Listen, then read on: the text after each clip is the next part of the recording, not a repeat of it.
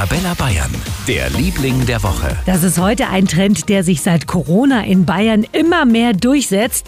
Bierbrauen daheim. Und wenn ich mir die Bierpreise auf dem München Oktoberfest so anschaue, heuer zwischen 12,50 Euro und 13,60 Euro. Wahnsinn. Ja, dann kann ich das gut verstehen. Und es ist gar nicht so schwer, Bier selber zu brauen. Markus Eberhardt aus Hollenbach in Schwaben ist Hobbybrauer. Die einfachste Methode, man hat einen großen Topf und den Herd zum Erwärmen von Wasser. Und im Prinzip ist es dann eigentlich schon alles, was man zum Bierbrauen im Endeffekt braucht.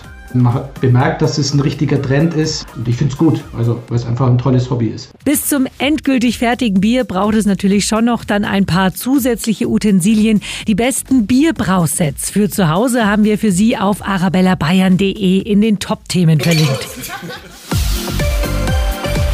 Für ganz Bayern, der Liebling der Woche auf Arabella Bayern.